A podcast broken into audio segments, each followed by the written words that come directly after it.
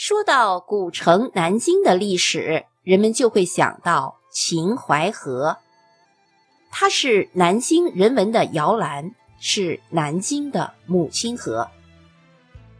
秦淮河有东南两个源头，东源发自镇江句容市宝华山，南源发自南京溧水区东庐山。两源在江宁龙都镇西北村汇合，绕过方山北流，直到南京城下。在通济门外又分为内外两河，最终于城西汇合，注入长江。传说秦淮河是秦始皇南巡时为了泄金陵王气。而凿开长垄，引河水入江，故名秦淮。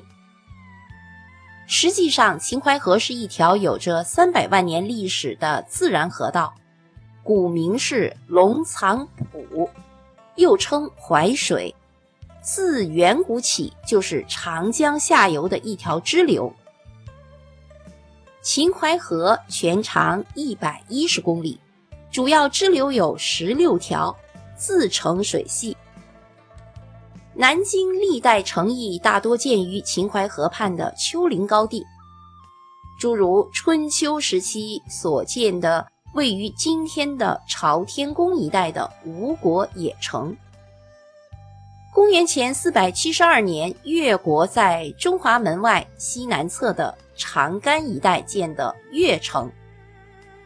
公元前三百三十三年。楚国在清凉山所建的金陵邑，嗣后的孙吴又在该处修建石头城，因此南京城邑的发展均与秦淮河有着密切的关系。秦淮河是六朝建康地区最主要的河流，也是都城最重要的交通线和军事防线。在绵延宽阔的秦淮河下游沿岸，都设有栅障。栅障，栅栏的栅，障碍的障，栅障。从现今通济门附近到清凉山石头城河段，共设有二十四座浮航，平时用作两岸的交通，两岸行人踏着由渡船组成的浮航往来。遇有战事，撤掉浮航以阻击敌军。六代豪华，盛极一时。秦淮河下游作为健康都城主要的居民区和商业区，经历了三百余年繁荣发展。公元五百八十九年，隋文帝攻陷建康，下令将城邑和宫殿全部荡平耕垦。隋唐时期，金陵的地位一再被贬，金陵与秦淮河遭到了冷遇。唐朝灭亡后，五代十国时期的杨吴政权将金陵城周长扩大，并将城外落马涧拓宽挖深，接引秦淮河水作为城壕。后来的外秦淮河即用其作为河道。南唐时的江宁府城叫六朝建康都城向南迁移，不仅包容城南工商业及人口最为集中的地区，同时也把河道圈进城内，形成了内秦淮河。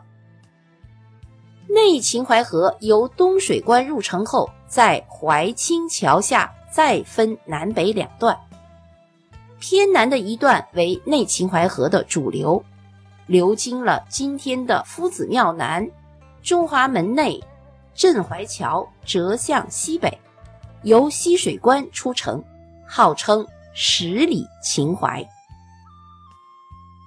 偏北的一段则由淮清桥直接向西，经四象桥、内桥。沿建业路西下，至铁窗陵出城，汇入外秦淮河。明清两代内秦淮河两岸商家鳞次栉比，加上先后设置的学宫、贡院、教坊司，商业繁荣，人文荟萃，热闹非凡。特别是夫子庙一带，成为江南首屈一指的文化商业之地。秦淮河历史悠久而又充满了神韵，是一条人文之河。尤其是东水关至西水关的沿河两岸，为六朝时期名门望族聚居、文人商贾云集之地，无数风流人物在此留下了千秋佳话、诗文名篇。唐代著名的诗人李白多次造访金陵，在孙楚酒楼豪饮赏月、作歌情怀的故事一直传为美谈。他的《登金陵凤凰台》一诗，大气磅礴，意境深远，实为歌咏金陵的绝唱。中唐诗人刘禹锡的一首《乌衣巷》，可以说是。怀古诗的代表作：“朱雀桥边野草花，乌衣巷口夕阳斜。旧时王谢堂前燕，飞入寻常百姓家。”晚唐诗人杜牧的《泊秦淮》也是抒情写景和感慨历代兴亡的名作。